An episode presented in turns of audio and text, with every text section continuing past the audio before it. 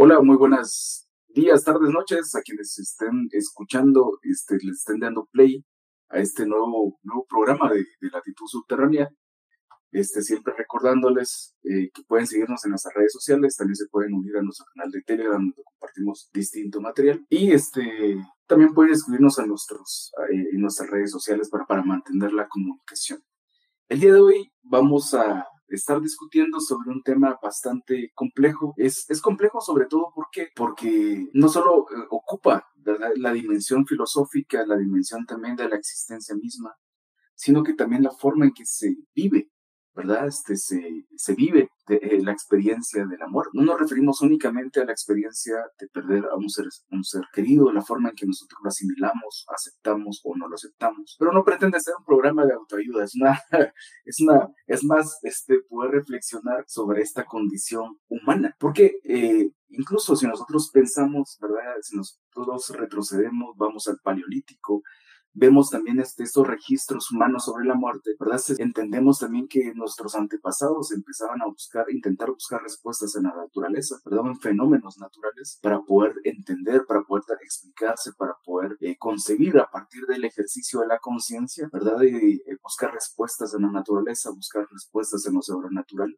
etcétera. Es decir, este campo es sumamente complejo, ¿verdad? Pensar, poder pensar la muerte, ¿verdad? Sobre todo también, no solo la muerte en sí, sino que la forma en que se vive la muerte, por ejemplo, ¿verdad? En este momento pienso, ¿no? Este, hay un, hay un, hay, un conflicto, ¿verdad? Está, hay diversos conflictos alrededor del mundo. Pienso en este momento en el de Palestina e Israel, en donde pues mucha gente está siendo diariamente asesinada, en donde también la dimensión, la forma en que se vive la muerte la forma en que se interrumpe también la vida, digamos, este, muchas personas, este, a partir de estos aparatos enormes, ¿verdad? Este, militares que eh, disponen quién vive quién muere, ¿no? es, muy, es muy complejo poder hablar, poder eh, profundizar sobre la muerte, más que entenderlo también este, como una fecha conmemorativa, porque pensamos que la fecha conmemorativa, pensemos en Guatemala, el 1 de noviembre, en donde eh, se habitualmente pues este, se celebra, ¿verdad? Este, o se recuerda más bien a aquellos que ya partieron, este, sobre todo está ligado a una dinámica en la cual hay un ciclo que se ha completado, ¿verdad?, en relación a la muerte. Sin embargo, en Guatemala también la larga experiencia de la violencia no permite poder celebrar un 1 de noviembre a muchas personas que tienen familiares desaparecidos. Es decir, ¿verdad? Esto como tantos elementos tan complejos que nosotros vivimos, ¿verdad? Alrededor de este, de este proceso cíclico, ¿verdad?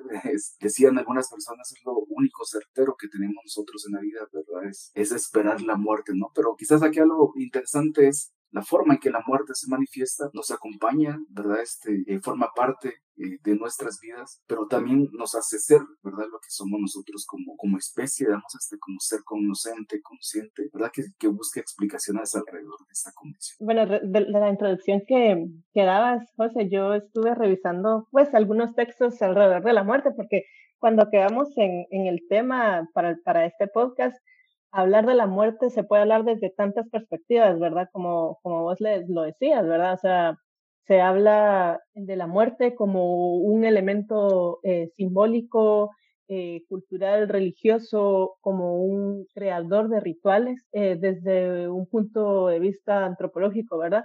Pero también podemos hablar de la, de la muerte como una cuestión filosófica que nos hace cuestionarnos sobre todo. No hay mayor detonante de conciencia de la vida, creo yo, que la muerte, ¿verdad?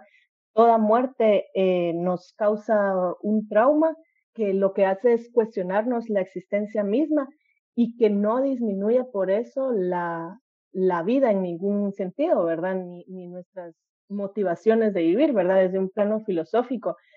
también podríamos hablar de la muerte como eh, como un estudio eh, sociocultural, ¿verdad? De cómo hemos entendido la muerte desde, desde sociedades arcaicas hasta, nuestra, hasta la modernidad, ¿verdad? Cómo entendemos eh, la muerte y cómo también la muerte se ve atravesada desde nuestros sistemas de, de, pensamiento, desde nuestros sistemas de producción también, ¿verdad?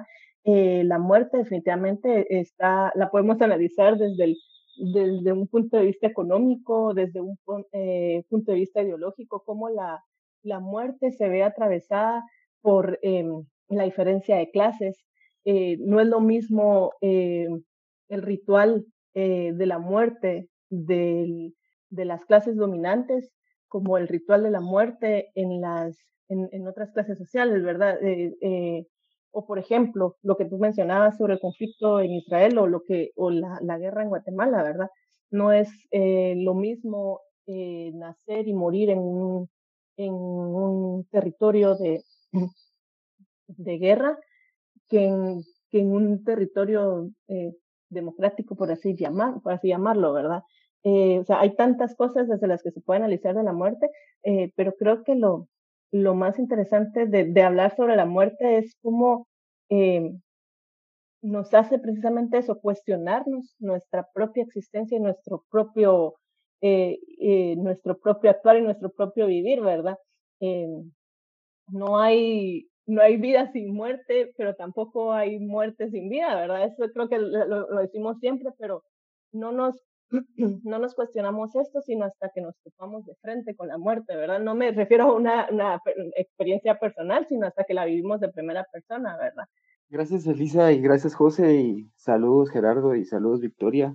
Digamos, a mí me parece que eh, en, en, términos biológicos la muerte es como el cese, ¿no? Es la, la finalización de, de la existencia de la vida, pero, pero en términos sociales y culturales, la muerte es un punto de partida a partir del cual eh, se construyen sistemas complejos de ideas, eh, sistemas complejos rituales, eh, procesos simbólicos extensos que dan, digamos, partiendo de la muerte, generan una serie de, situaciones eminentemente complejas. Yo, yo lo primero, digamos, diría que comparando cómo algunas muertes importan más que otras en la sociedad, digamos, como por ejemplo eh, si muere un niño de hambre en el corredor seco, pues eh, tendrá, al, será un número más en la cifra, pero cuando murió Álvaro Arzú hubo tres días de luto nacional, que es el expresidente Álvaro Arzú, ¿verdad? Digamos como el, el, el último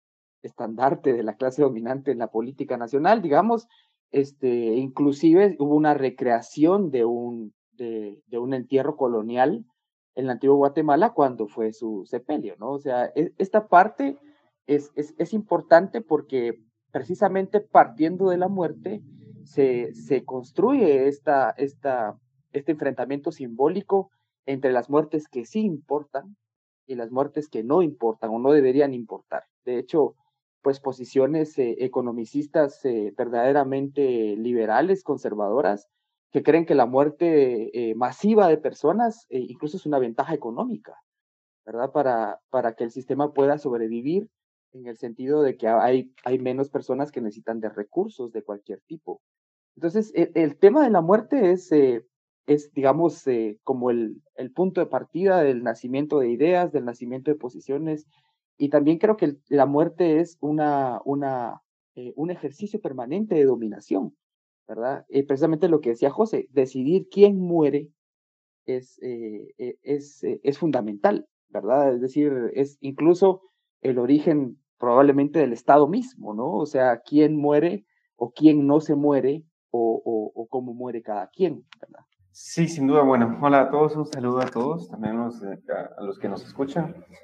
Creo que la muerte, como decía Elisa, lo complicado es que se puede ver desde tantas perspectivas, muchas veces se contradicen unas a otras, digamos, cada una de las perspectivas.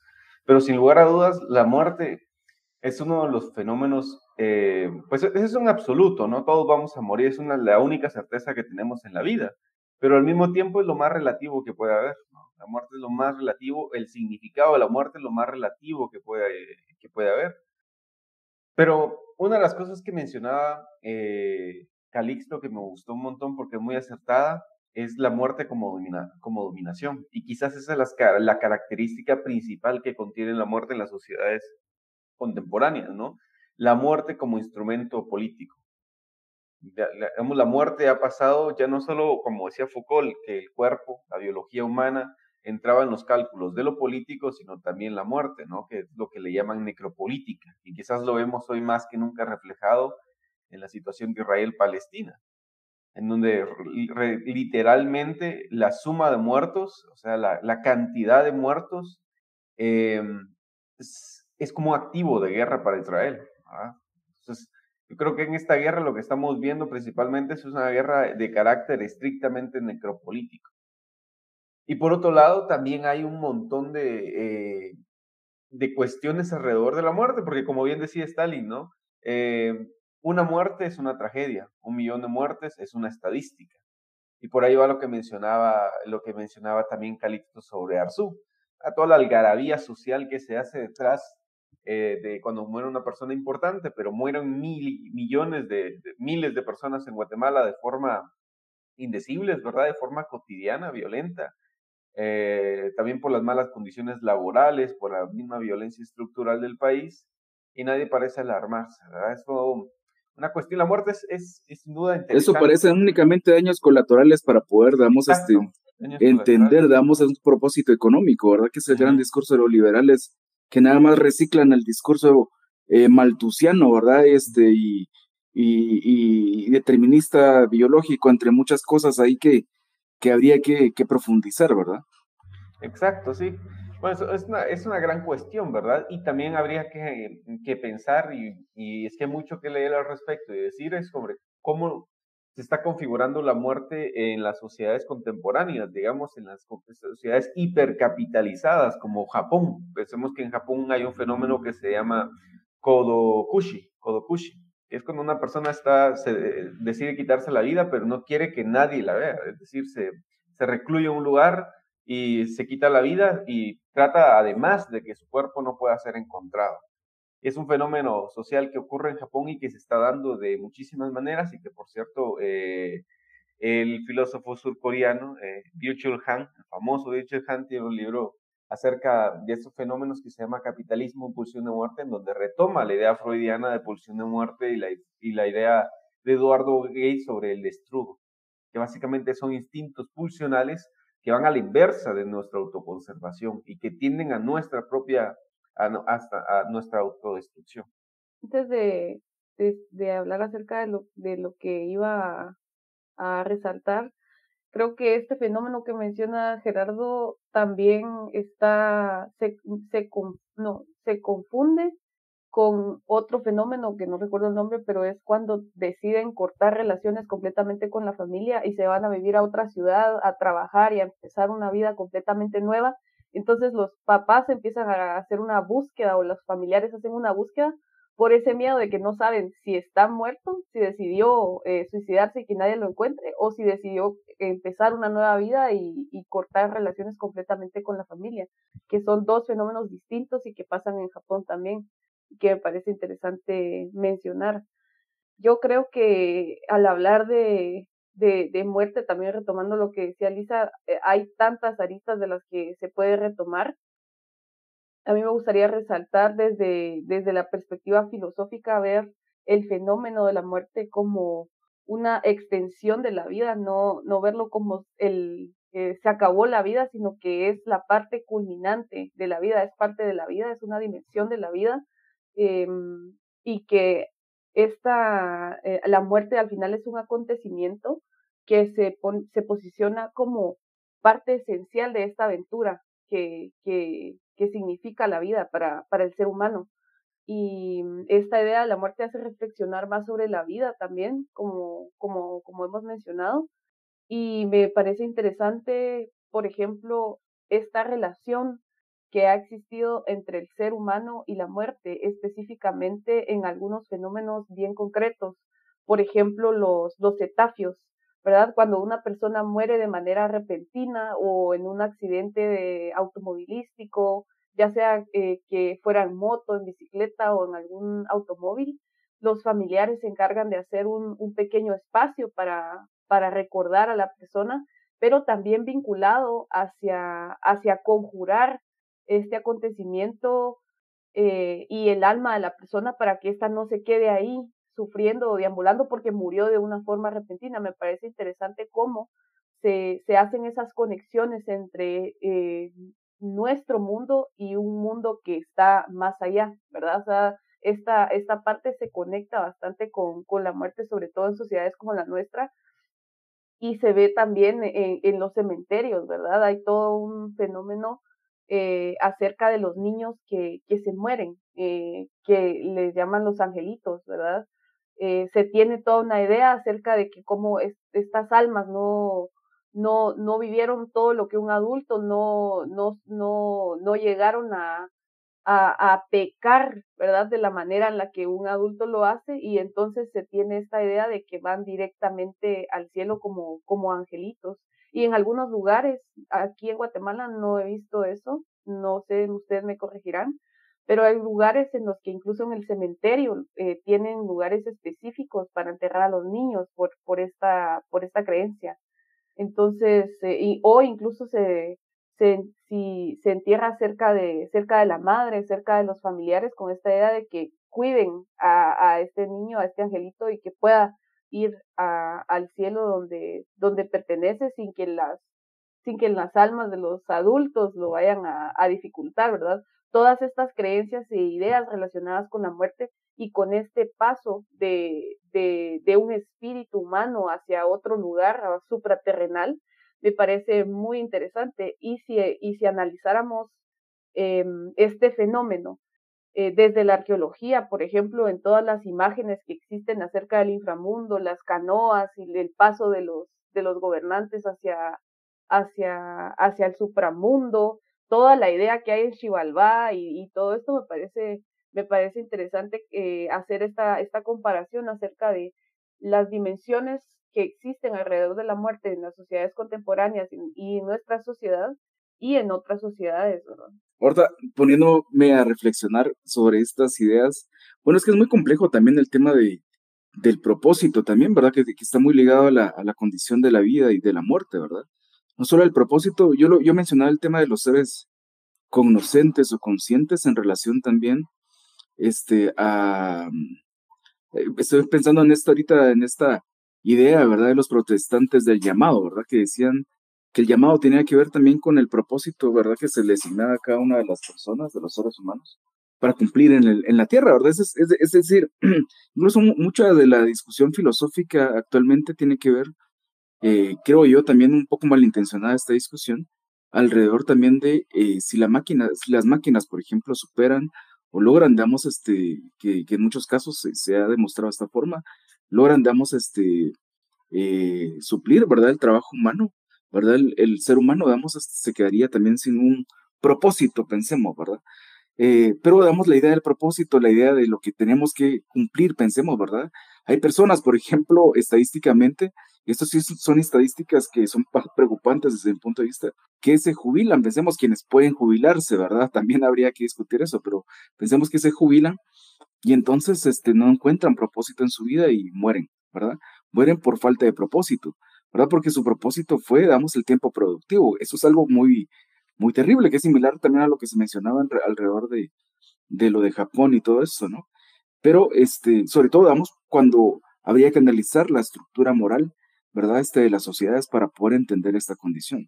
Pero fuera de esto, también me venía a la mente con sus intervenciones la forma en que nosotros nos concebimos con la naturaleza. Eh, nosotros pensemos, eh, partimos también de una idea antropocéntrica en la cual, digamos, este, no, no hemos entendido la complejidad, digamos, que nosotros que guardamos o el, equilibrio tan, tan este, eh, profundo que nosotros guardamos precisamente con nosotros demás seres este, vivos, ¿verdad? Pensaba ahorita en este momento en la forma, digamos, este, de la industria de alimentos, ¿verdad? en donde pensemos estamos viviendo en una sociedad en donde más del 50% de medicamentos se producen para cuidar a, animales de granja, ¿verdad? Y no damos a seres humanos, pensemos en lo que animales de granja, pero fuera de, de esta estadística. Nosotros cuando consumimos, por ejemplo, carne, damos este, de forma industrial, etcétera, pues estamos consumiendo muchos antibióticos y bueno, es otra discusión, pero lo que quería llegar con esto es eh, la, la, misma también concepción de la muerte de, de, los animales y de, las, y de los otros seres vivos. Estaba pensando ahorita, por ejemplo, en, rebeliones que se dan de parte de los animales. Por ejemplo, hay registros, ¿verdad? De cómo este, eh, en, lugares en donde se sacrifican también este, eh, cerdos, pensemos, ¿verdad? Estos este, eh, se, ayudan para no ser asesinados, ¿verdad? Este, por mano del hombre, pensemos, ¿verdad? O, la misma forma, damos este, empatía que tienen las mismas este, vacas, ¿verdad? Este, a la hora, digamos, de, de sufrir o, o, de entender, damos, este, o, o, de, o, de, o de, o de comprender de alguna forma, vamos, que están a, punto de ser asesinados, ¿verdad? Este, se vincula, damos una, una, cantidad de estrés, se vincula una cantidad de, libera una cantidad de químicos, ¿verdad? Este, en su cuerpo, eh, que, digamos, son productos de sentir este miedo, ¿verdad? Este, a la muerte. Es decir, es una cosa tan compleja, pero lo que quería llevar con esto, digamos, no, más que poner todos estos ejemplos, es tratar de comprender también la forma en que nosotros nos entendemos, ¿verdad? Este, en ese mismo, en este mismo ciclo. La producción simbólica a través de la muerte, como bien eh, lo han mencionado muchos de ustedes, ¿verdad? Lo mencionaba bastante Calixto, también la, la, forma en que se construye, ¿verdad? Que se produce simbólicamente, vamos hasta los imaginarios alrededor este, de la muerte. En este caso, lo que mencionaba Vicky, este, sobre el cielo y todo, eh, esta concepción tiene, tiene, vemos sus bases en una concepción eh, religiosa judio-cristiana, ¿verdad? La concepción del cielo, ¿verdad? Que no es la única, ha sido imperante. El día de ayer yo me ponía, eh, estaba reflexionando este, sobre, sobre esa misma condición, ¿verdad? Y realmente la concepción judio-cristiana sobre la muerte es muy triste, o sea, es decir, es muy, bueno, primero es totalitaria porque también obedece a una forma sociopolítica de concebir el, a los seres humanos, pero también es muy, este, es demasiado dramática, ¿no? ¿verdad? Y está sujeta, damos, este, al castigo, ¿verdad? Y entonces si el castigo está sujeto también al propósito de los humanos, ¿verdad? Solo un paréntesis antes, perdón, Calixto, que lo que decías, José, del castigo, la muerte como el castigo, que es algo, es algo también que utilizan el mercado y el sistema dominante, eh, la forma en la que utiliza la muerte, ¿no? La muerte como, como una amenaza, la muerte como un castigo, ¿verdad? Que en ese sentido es, es una herramienta, ¿verdad? Después quiero decir otra cosa, pero dale Calixto y después agrego. Yo creo que la muerte también es una, si no la principal, una enorme motivación de consumo, por ejemplo, de diferentes productos y de diferentes tipos de mercancías. ¿verdad? Pero yo quisiera más que todo centrarme ahorita en la perspectiva antropocéntrica que mencionaba José respecto de que, digamos, precisamente para nosotros, digamos, hay mucha gente que hoy habla, por ejemplo, de que existe el cielo de humanos y también el cielo de perritos, ¿no? Es decir, de, la, de, de los, de, de, los animales que nos resultan cercanos o que hemos eh, humanizado de alguna manera o pretendemos humanizar de alguna manera, y para ellos también existe el cielo, ¿no? Es decir, este, este, espacio inmaterial en donde en teoría eh, lo que consideramos que no es eh, humano o, que rebasa lo humano se encuentra ahí, está en ese lugar, pero no hay un, un cielo de cerdos, ¿verdad? O un cielo de pollos de granja o, o un cielo de, de vacas eh, que se comen, que matan en los, en los rastros. O sea, es la muerte, la, forma de entenderlo, evidentemente, eh, creada por, por los seres humanos, es fundamentalmente antropocéntrica. Pero además me parece que la muerte, eh, la, el ejercicio de entender qué puede ser superior a los humanos, es aquellos seres que han podido trascender de la muerte, lo cual me parece que es fundamental para entenderlo. O sea, es decir, las, las deidades pueden superar la muerte en la, forma de entenderlas. Es decir, hablamos de, de, de, un, de la perspectiva judio-cristiana, digamos, de un, de un Jesucristo que se volvió humano, murió y superó la muerte, ¿verdad? Y, es ese, esa parte, la superación de la muerte, y por lo tanto ya no estar condicionado a morir, sino que como ya la superó, ya no puede volver a morir, lo que lo hace una deidad, ¿verdad? Y entonces, eh, y, precisamente esa construcción del castigo él, él murió o él se redimió para eh, que ahí estuviera la forma de perdonar los pecados de todos los demás seres humanos que en algún momento fue, él fue como nosotros, ¿no? Pero luego nos superó porque este, pudo superar la muerte. Entonces me parece que esa parte es fundamental porque es precisamente cuando la superación de la muerte la que ha permitido que las deidades sean precisamente deidades que, podemos adorar. Yo creo que esto que estás diciendo, Calixto, que también lo han mencionado eh, los demás eh, en otras formas, es que el, ser humano necesita de la, la trascendencia, ¿verdad? La muerte eh, es algo, la trascendencia más bien es casi algo inherente a la muerte y, y es al final em, el fin, ¿verdad? No solo, no es la muerte, sino es la vida más allá de la muerte, ¿verdad? Eh, que lo podemos ver desde un punto de vista religioso, eh, eh, como, lo, estabas mencionando, Calixto, o lo podemos también ver desde un punto social como, como la memoria misma, ¿verdad?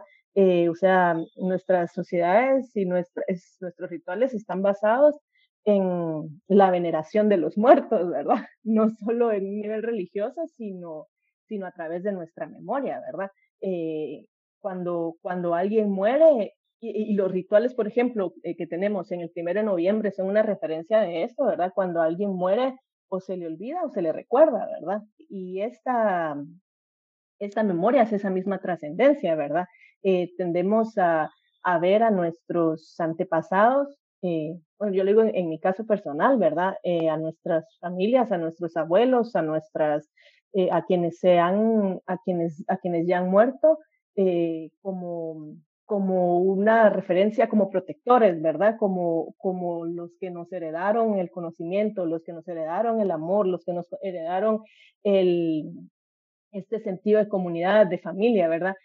Eh, y esa veneración es esa, esa, esa, esa, eh, perdón, esa trascendencia que vemos a través de la memoria, ¿verdad? Que también es, es muy, creo que es muy, muy inherente a, a la muerte humana, ¿verdad? Incluso también de los, de los animales, como decías, claro, eh, los animales que, eh, que, están, que son parte de nuestra, nuestra, nuestra, ¿cómo podríamos decirlo? No, no sé cómo expresarlo, pero, pero es quizá, bueno, los animales a los que hemos hecho parte de nuestra idea antropocéntrica, ¿verdad? Claro, no, no, los, no todos los demás, ¿verdad? El término del fenómeno que estaba mencionando en Japón se llama eh, Hohatsu, No sé cómo se pronuncia, pero es este fenómeno de, irse, eh, borrar todo rastro de la identidad individual del, sujeto, borrarse completamente e irse a otra ciudad a, a comenzar una nueva vida. Y hay incluso lugares especializados que, que, estas personas llaman para que los ayuden al proceso, les consiguen una habitación para poder estar ahí, eh, no brindan información de la persona, hay todo un fenómeno relacionado a, a esto. Y, y, me parece bien, bien interesante cómo este se, se combina de alguna forma, porque la idea del del Juhatsu es volverse un fantasma, que, que, que sea como una muerte simbólica de alguna forma, porque no desean tener conexión alguna con, con su vida pasada, sino empezar de nuevo desde cero sin conocer a nadie, sin tener conexión con sus familiares. Entonces me parece algo, algo interesante de, remarcar. Bueno, yo quería continuar sobre la idea de la centralidad de la muerte en lo político, desde ambos bandos, ¿no? Desde, desde el mando dominante. La muerte, al final, como decía Lisa, es uno de los grandes estandartes del ejercicio del poder, digamos, es la, es la demostración última del ejercicio eh, del poder sobre la vida humana y también la muerte como motivación de lucha. Es decir, como lo pensaban, como se lo pensaban los revolucionarios del siglo XX, ¿no? Incluso lo dice Otto René Castillo en uno de sus poemas. No queremos eh, morir la vida, queremos vivir la vida, ¿no? Hay una centralidad de la muerte siempre detrás de lo político. Quizás la política en su dimensión formal, en su dimensión última, es eh, la lucha por, por, por la vida, ¿no? Eso es al final lo que tenemos de, trasfondo. Y en la forma en la que se asume la muerte en, la sociedad contemporánea, sobre todo en la sociedad de Guatemala, digamos, muy, muy cristiana, conservadora, eh, por ahí se atisba también nuestra desconexión con nuestras condiciones materiales de existencia. Porque muchas condiciones, y esto va a sonar duro, pero muchas veces la muerte en, unas, en ciertas condiciones de existencia es, una, es, es, es motivo de celebración y no es motivo de lamento. Hay una escena en 12 años de esclavitud de Steve McQueen, que es una escena muy, muy portentosa en la que uno de los esclavos eh, fallece por agotamiento, ¿verdad? En medio de una extensa jornada laboral y sus compañeros esclavos lo entierran. Y en medio del entierro, que está compuesto solo, casi solo por primeros planos, para acentuar la expresividad de los actores, eh, empiezan pues a cantar una, una especie de, de, canción triste porque se murió y luego se van dando cuenta de ellos, de su condición de esclavitud, ¿no? de, despojados absolutamente de todo, incluso de su dignidad humana, y el canto se va elevando y, y, va perdiendo tristeza y va ganando alegría. Ya no es, una, ya no es un lamento, es una celebración porque alguien ya se fue, porque dejó el sufrimiento eterno que suponía la vida, la vida en esas condiciones de existencia. La escena es desgarradora, es, es, es muy portentosa a nivel emocional, pero creo que acierta Steve McQueen al, al darnos esa concepción que tenían eh, los esclavos sobre la muerte, de ahí que el gospel, de ahí que el jazz, de ahí que el blues siempre tengan, eh, siempre tengan esos ritmos, ¿no? Eh, un poco de celebración, pero siempre con un deje de tristeza. Porque en ciertas pienso, la, pienso en la marimba también de, de algunas regiones del altiplano, ¿verdad? O, o A mí siempre me sorprendió esa marimba melancólica. ¿verdad? Y además que no es una marimba que se, que se, que se, que se vive, pensemos al estilo, al estilo, pensemos citadino, ¿verdad? O ladino, ¿verdad? Sino que es una, es una, es una melodía que se baila este, de forma circular en toda la comunidad. Entonces toda la comunidad baila, baila de forma, ¿verdad? En círculo, ¿verdad? No es como hombre o mujer, ¿verdad? Y pues ahí echarse los pasitos, sino que es una, es una forma distinta que se vive esa, esa condición melancólica y pienso, digamos, este, ligándolo también lo, con lo que vos decís, ¿verdad? Con eh, estos cantos que son, que tienen dos condiciones, ¿verdad?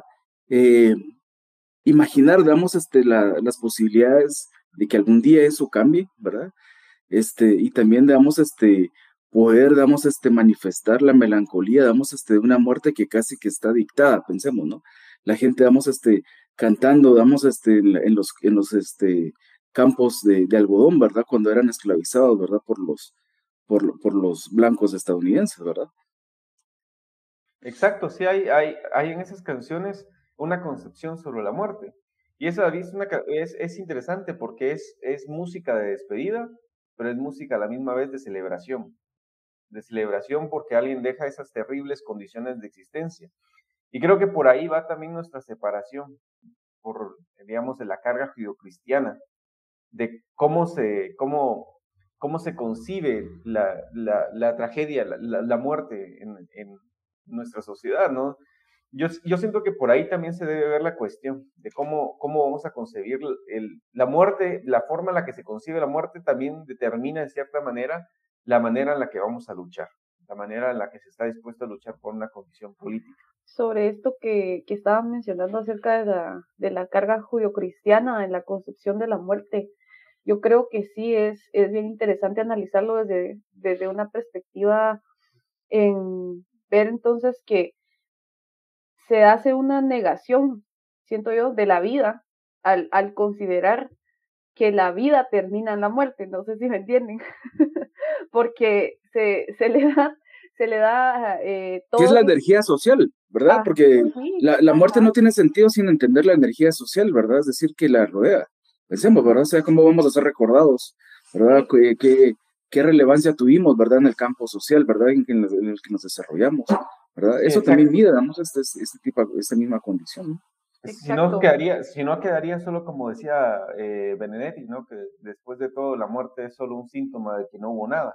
Exacto, eso también determina cómo se, cómo, cómo se relacionan con, con, con la idea de, de la muerte la, y la concepción de, de esto que, que mencionaba Gerardo me parece interesante porque al final la percepción que tengamos sobre la muerte lo que, eh, la manera en la que se, se manifiestan los rituales alrededor de la muerte dictan mucho entonces sobre la concepción que se tiene de la vida. Y esto es interesante porque desde la, no solo desde la perspectiva judio-cristiana, sino todas estas corrientes neopentecostales tienden a, a, a, posicionar que dentro de más se sufra en el plano terrenal, por decirlo de alguna manera, más asegurado está un paraíso, un lugar hermoso, un lugar en donde ya no tenga el eh, lugar el sufrimiento en un plano supraterrenal. Y entonces eso está conectado en la manera en la que nos vamos a someter a morir la vida y no a vivir la vida, como decía Gerardo.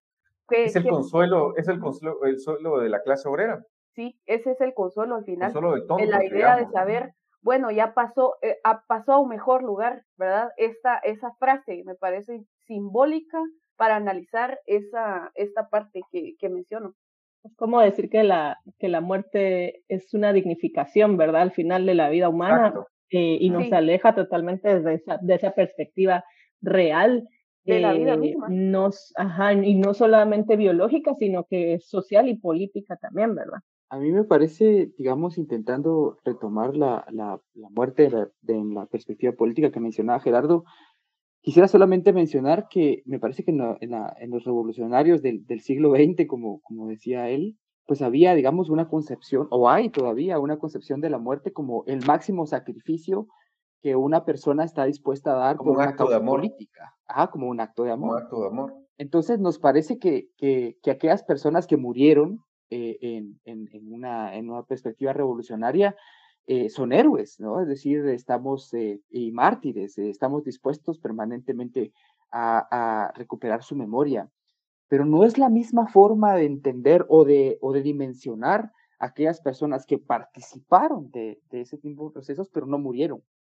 ¿verdad? Es decir, e, esa, esa, esta, la forma de concebirlos, de dimensionarlos, de, de entenderlos no es igual, ¿verdad? Yo, yo recuerdo haber escuchado alguna vez una reunión de exguerrilleros en la que uno le decía al otro, muchacho, es que para ustedes yo no soy nada porque no me morí, ¿verdad? Si me hubiera muerto, seguramente para ustedes sería un héroe, ¿no?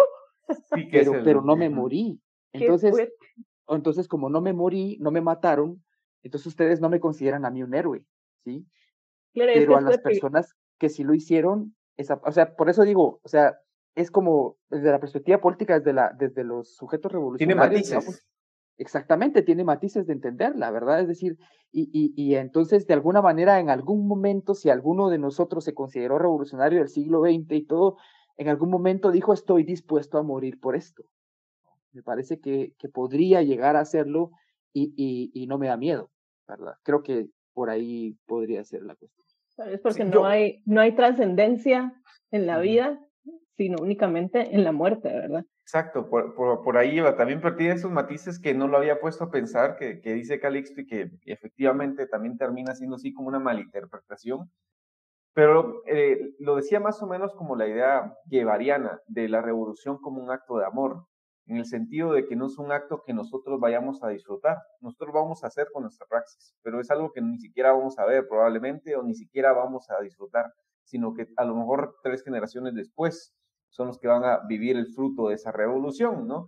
Entonces, era, se conectaban un poco con esas ideas de Neruda, cuando Neruda dice que si nada nos salva de la muerte, al menos que el amor nos salve de la vida, ¿no? Una tremenda ironía eh, que, también, eh, que también hace eco en, en, los discursos revolucionarios del siglo XX, que si uno los analiza siempre hay una centralidad de la muerte, ¿verdad?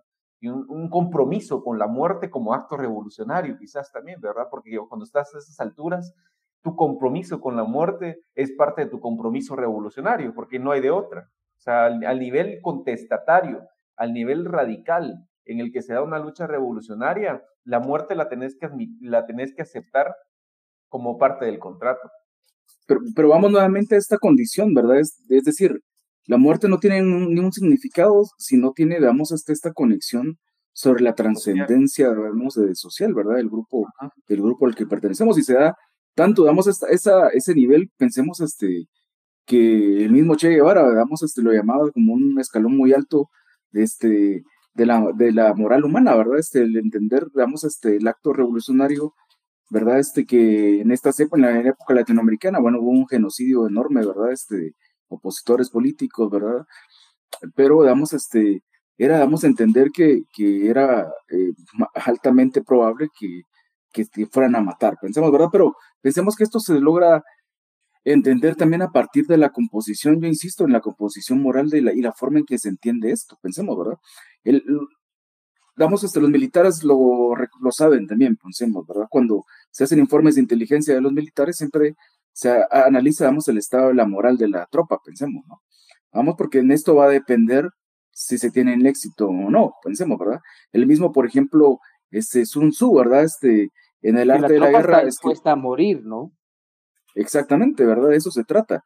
Eso, se, digamos, este, y encierra, pensemos, este, se encierra a partir, digamos, de la idea del honor, ¿verdad? y damos este y de la heroificación de la muerte, damos hasta a partir de un propósito colectivo, damos entre comillas, ¿no? Este, decíamos en Sun Tzu, por ejemplo, ¿verdad? Este, para poder entender la condición de la moral, él decía que, damos este, analizaba muchas, muchas condiciones, ¿verdad? Pero decía que era, si era probable, vamos, este, demostrar que uno también, un general, podría quitarle la propia vida a sus propios hombres, ¿verdad? Este, esto iba a degradar moralmente, pensemos a los oponentes, ¿verdad? Entre una de las, de las tesis que él planteaba, pensemos, ¿no? Pero nuevamente vamos a esta, a esta condición, ¿verdad? Es decir, esto no tiene sentido sin la trascendencia, sin la energía social, y él, como decía también Elisa, ¿verdad? Este, con esta, con este sentido, vamos, de, pues sí, de, trascendencia, pensemos, ¿verdad? Es decir, porque la trascendencia misma, vamos, este, se equipara, pensemos, este, eh, se equipara eh, virtualmente a la idea, digamos, de la inmortalidad, de alguna forma, ¿verdad? O sea, la trascendencia se equipara, digamos, a la idea de la inmortalidad cuando nosotros lo, llevamos al plano, este, al plano eh, eh, racional, pensemos, ¿no? ¿Verdad? Y, generalmente la trascendencia lo podemos nosotros entender en diversas culturas, eh, lo vemos, damos en el sentido revolucionario, como ustedes lo explicaban, del siglo XX, pero también lo vemos en otro tipo de expresiones de distinta naturaleza, ¿verdad? Que tiene que ver sobre todo con este, la pertenencia del grupo, ¿verdad? A nivel familiar, por ejemplo, ¿verdad? Este recordar, o sea, por eso se celebra a nivel familiar, recordar, digamos, este, a los muertos y, e intentar este, recordar sus, sobre todo sus atributos buenos, pensemos, ¿verdad? Porque también es erróneo, ¿verdad?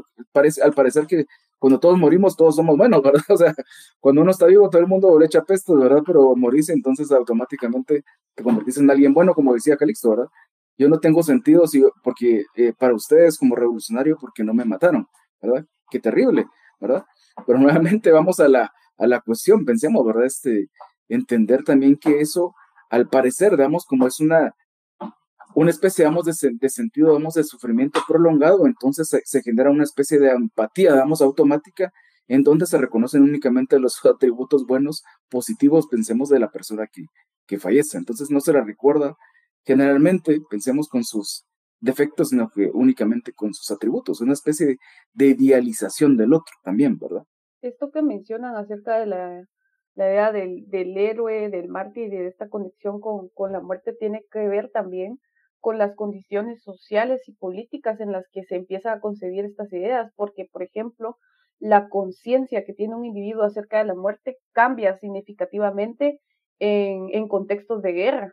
Cuando la muerte está asediada, está ahí presente y palpable en todas partes, cambia completamente cómo se concibe, cómo se concibe la muerte y cómo se conciben a las, a las personas que mueren siendo parte de, de una organización o que mueren luchando por un ideal político, parte de una organización política. Entonces, esto hace que cambie la, la percepción de la muerte y que incluso las mismas personas que se encuentran luchando por una causa común, por una causa política, ya no dilucidan la muerte como eh, como lo harían en, tiempos cotidianos, por decirlo de alguna manera, sino que ya se concibe de una forma política y desde una forma eh, con una visión un poco más amplia acerca del, del, significado de esa muerte en combate, ¿verdad? Por decirlo de alguna, de alguna manera.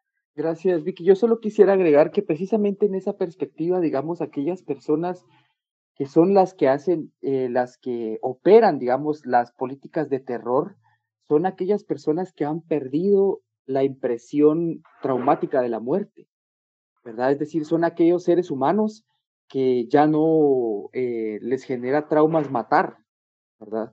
Es decir, pensemos en un oficial de la SS que, que crecía con, que tenía su pastor alemán desde cachorro y cuando era adulto lo tenía que matar y eso no le generaba traumas, ¿verdad? Es decir, precisamente eh, es eh, el, la pérdida de la empatía, digamos, o el trauma hacia la muerte, es lo que construye este tipo de, de, operadores del terror, ¿verdad? Que, que, ya no, no, sienten nada frente a la muerte, pueden hacer cualquier tipo, eh, generar cualquier tipo de sufrimiento hacia otros y, eso no, no les genera ningún problema. Y entonces, cuando se pierde eso, verdaderamente se pierde lo humano, ¿verdad? Cuando se pierde la impresión de la muerte, el trauma de la muerte es, es, precisamente lo humano en este tipo de, de, operadores, ¿verdad?